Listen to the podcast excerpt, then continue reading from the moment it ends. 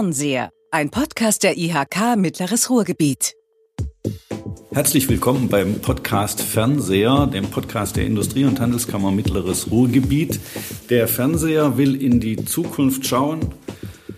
Und heute machen wir das aber mal nicht. Heute beschäftigen wir uns mit der Gegenwart. Wir beschäftigen uns mit den Folgen des Shutdowns, der jetzt gefühlt schon ein Jahr andauert. Da war zwar mal so ein kurzer Lock-up zwischendrin, aber dann wieder Shutdown. Davon sind natürlich Menschen betroffen, die krank sind oder davon krank werden.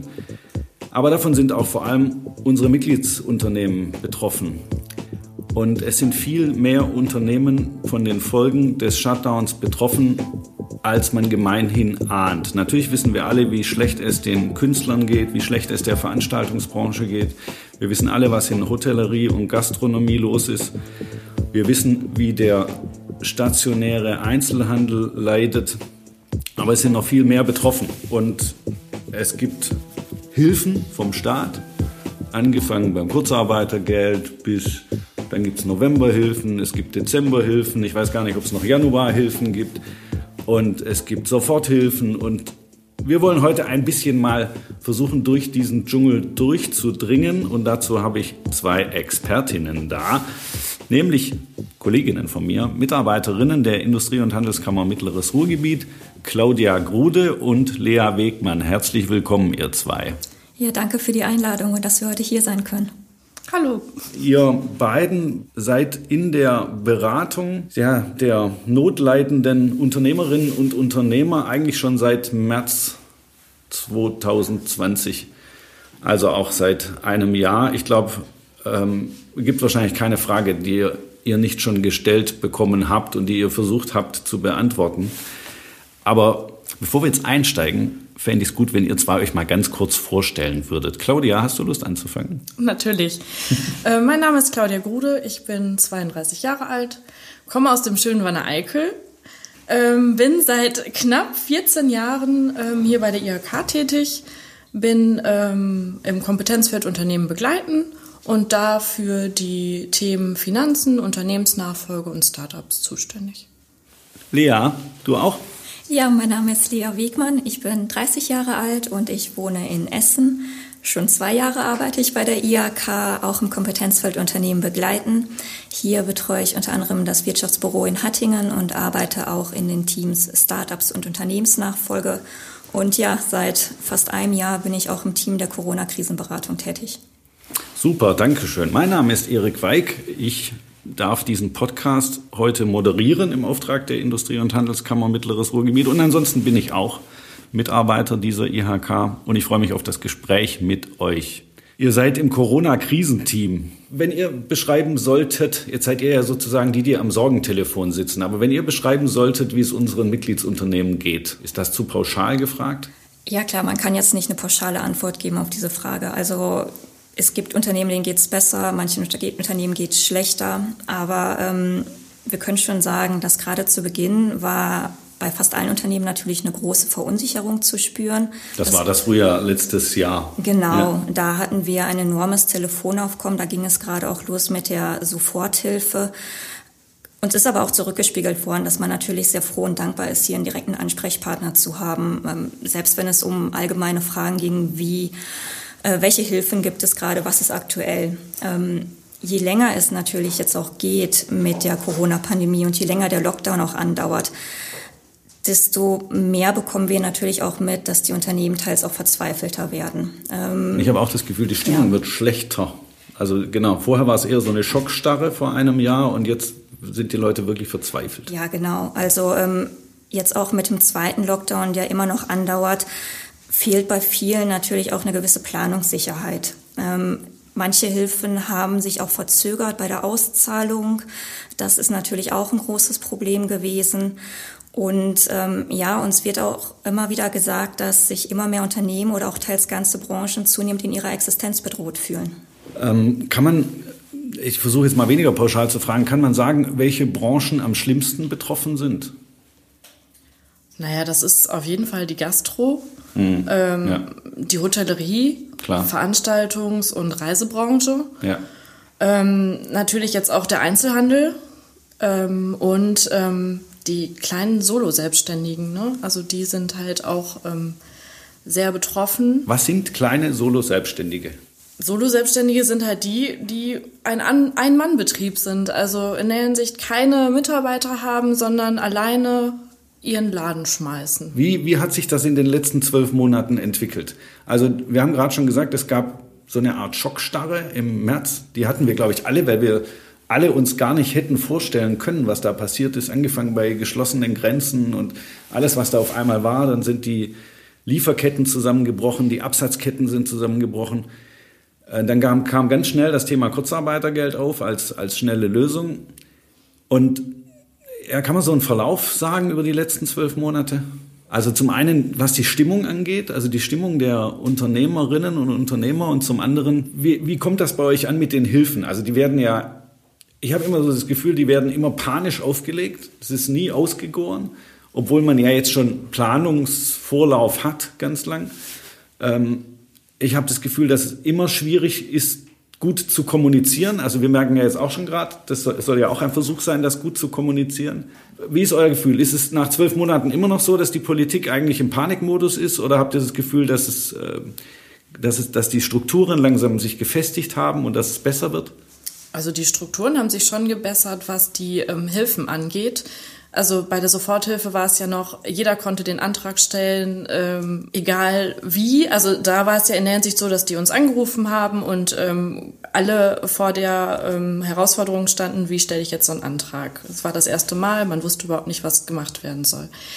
Bei den nächsten Hilfen war es ja jetzt schon so, dass die prüfenden Dritten einbezogen wurden. Also das, in, das sind Steuerberater, Wirtschaftsprüfer, ähm, auch Rechtsanwälte, die dann für die Unternehmen diese Anträge stellen müssen. Ja, die Anträge werden halt im Vorfeld schon einmal geprüft von halt einem unabhängigen Dritten. Ähm, dadurch soll einfach auch sichergestellt werden, ähm, dass im Nachhinein bei den Anträgen nicht mehr so viel umgeändert und bearbeitet werden muss was ja dann zu einer schnelleren Bearbeitung und zu einer schnelleren Auszahlung führen müsste. Ja, dadurch, dass es jetzt auch seit der Überbrückungshilfe 1 das standardisierte äh, Antragsportal vom Bund gibt, sollte das einfach auch einfacher und schneller gehen. Das hat jetzt nicht davon, äh, davor geschützt, dass es Verzögerungen gibt. Also Bevor wir jetzt zu dem Schlechten kommen, Lea, ja. lass uns einmal kurz, welche Hilfen gibt es denn jetzt zurzeit? Also da blickt ja keiner mehr durch. Könnt, könnt, könntet ihr das mal kurz sagen? Welche Hilfen gibt es? Also jeder kennt den Begriff Novemberhilfe. Was ist das? Dezemberhilfe, ist das das gleiche? Genau, aktuell kann man auch noch die äh, sogenannte November- und Dezemberhilfe beantragen. Da kann man noch bis 30. April einen Antrag stellen. Also das ist insbesondere natürlich für die Gastronomie, Hotellerie und auch für die Veranstaltungsstätten ist das interessant, die ganz konkret ja von dem Lockdown Light betroffen waren. Also von dem Beschluss vom 28. Oktober vom Bund ab, dass ab 2.11. halt Gastro, Hotellerie, Veranstaltungsstätten schließen mussten. Und was können die da beantragen? Können die ihre Umsatzausfälle oder ihre Gewinnausfälle oder was können die da machen? Die Umsätze. Also es wird ganz pauschal eine Kostenpauschale ausgezahlt, die sich an dem Umsatz orientiert. An dem Umsatz des letzten Jahres? Genau. Ähm, und zwar 75 Prozent des jeweiligen Vergleichsumsatzes 2019 wird erstattet. Also haben wir jetzt egal wie hoch die Rendite war. Ja, also haben wir jetzt einen Gastronomen, der ähm, im November 2020 schließen musste und einen Antrag auf Novemberhilfe stellen konnte, dem wird jetzt pauschal 75 Prozent seines Umsatzes von 2019 ausgezahlt. Nur dem, der zugemacht hat, oder kriegt das auch der, der ähm, Takeaway anbietet? Das ist äh, ein Unterschied, ja. Da haben wir tatsächlich auch sonst noch einen O-Ton von einem Gastronomen, äh, der gerne die Novemberhilfe beantragt hätte, dies aber leider nicht machen kann, weil er rein Außerhausbetrieb anbietet. Das ist nämlich Ronald Gottwald vom Bratwursthaus in Bochum. Lass uns das anhören, gerne. Wir haben leider keinerlei Unterstützung vom Staat bekommen, weder November noch Dezember oder Überbrückungshilfen. Äh, der Hauptgrund dafür ist, dass diese Hilfen nicht gedacht sind für Betriebe, die ähm, keinen Tisch- und Kellnerservice haben und wie ein Imbissbetrieb halt in der Regel zu sieben Prozent versteuern müssen. Äh, das ist zwar ein Außerhausbetrieb, aber natürlich hilft einem das alles nicht, wenn das Bewohnerdreieck tot ist und niemand da ist, der, äh, ja, der an den Städtischen irgendetwas zu sich nimmt. Von daher äh, fallen wir da quasi durchs Raster und sehen jetzt selber zu, wie wir es schaffen, mit unserem Team zusammenzubleiben, so dass man keine weiteren Kündigungen aussprechen müsste. Äh, und das machen wir halt über unseren Lieferdienst, mit dem wir jetzt auch reichlich zu tun haben. Das deckt zwar nicht wirklich die Umsätze oder die Umsatzverluste, die man jetzt hat, aber zumindest sind alle gut beschäftigt. Ja, das ist nämlich jetzt ein O-Ton vom Gastronom, wo man eigentlich davon ausgeht, gerade für die Gastronomie war ja auch die November- und Dezemberhilfe gedacht. Und jetzt hören wir hier jemanden, der sagt, er ist Gastronom, kann aber die Hilfe nicht, nicht beantragen. Das, halt, das sind halt diese ganzen Ausnahmeregelungen, Sonderfälle oder er nannte, nannte das ja auch, das sind die Unternehmen, die auch einfach manchmal durchs Raster fallen und die Hilfen dann nicht beantragen können. Und ähm, das ist für ihn dann natürlich auch eine schwierige Situation, weil er Corona-bedingt natürlich auch weniger verkauft. Aber er ist nicht antragsberechtigt. Ja, habe ich verstanden. Ich meine, er ist natürlich nicht der Einzige. Wenn man sich ja auch anguckt, im Mitte Dezember gab es ja nochmal den verschärften Lockdown, wo dann auch ähm, Dienstleistungen oder auch der Einzelhandel kurz vor Weihnachten ja dann schließen musste. Ähm, und auch all diejenigen, die dann kurz vor Weihnachten schließen mussten, haben keinen Anspruch auf die November- und Dezemberhilfe, egal wie stark sie von Corona betroffen sind. Genau, das, die äh, Überbrückungshilfen 3 sind seit dem 10. Februar 2021 zu beantragen und das ist in der Hinsicht für die Leute, die die November- und Dezemberhilfe nicht beantragen konnten. Also das heißt, die der Einzelhandel. Für die, für die Ausnahmen. Für die Ausnahmen, so wie die Lea gerade schon richtig sagte, der Einzelhandel und die Dienstleistungen, ähm, die halt Mitte Dezember schließen mussten und von der November- und Dezemberhilfe nichts hatten.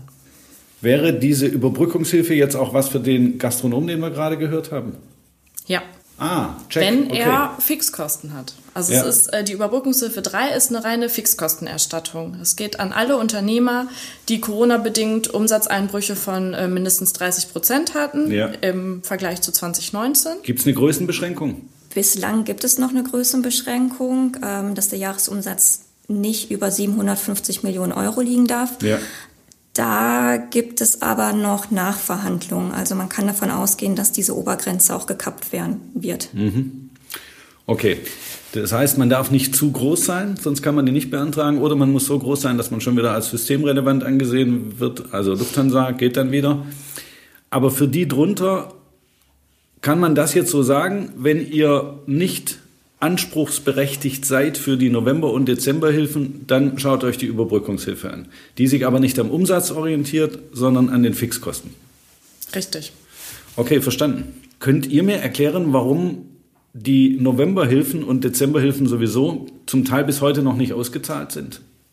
Naja, die Auszahlung der Novemberhilfe ist im Januar gestartet und die Dezemberhilfe wird ab Anfang Februar ausgezahlt.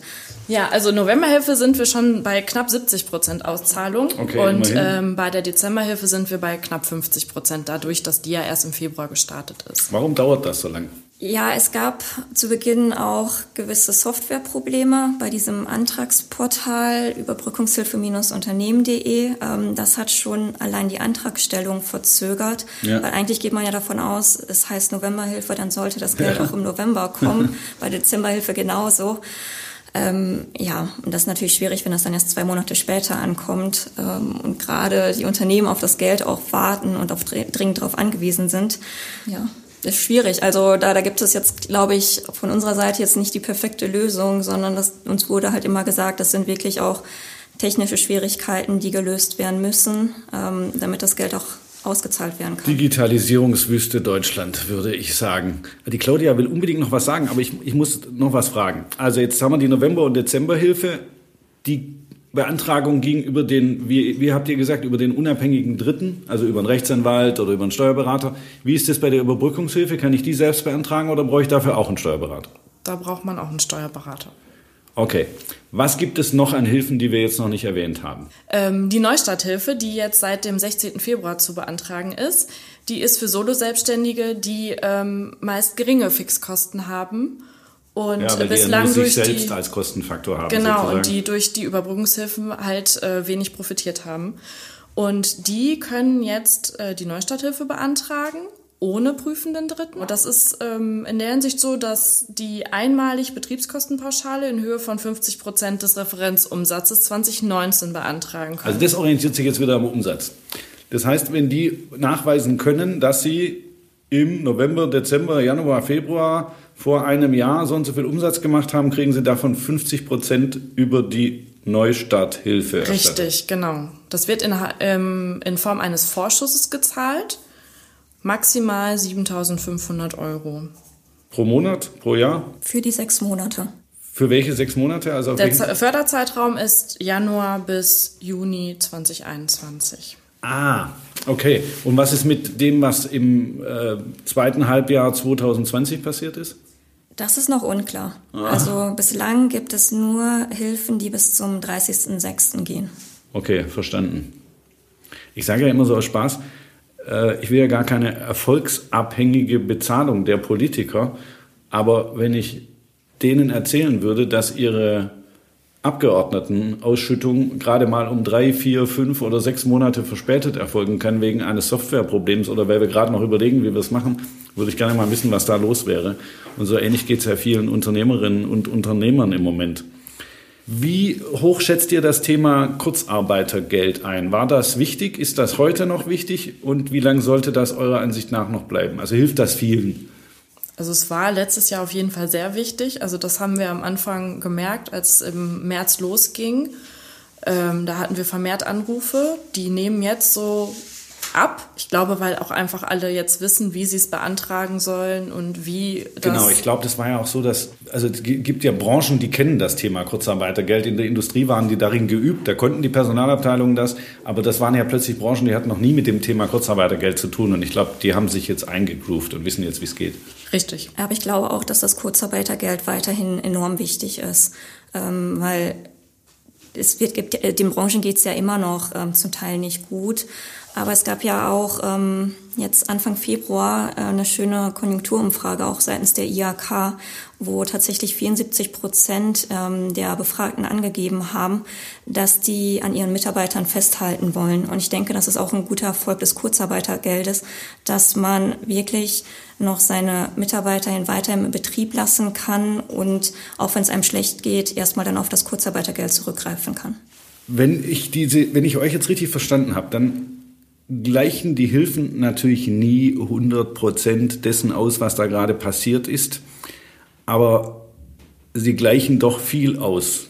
Das ist ja auch unglaublich, was der Staat an Geld in die Hand nimmt, um, um, um diesen Ausgleich zu schaffen oder um, um die Folgen des Shutdowns, ich weiß gar nicht, wie ich es nennen soll, aber um sie abzumildern vielleicht. Ähm, wenn ich mir die, die, wenn ich mir die Stimmung im stationären nicht Lebensmitteleinzelhandel anschaue, dann weiß ich, dass die Verzweiflung bei denen groß ist. Müsste man denen entgegenhalten, naja, ihr könnt ja die Hilfen beantragen?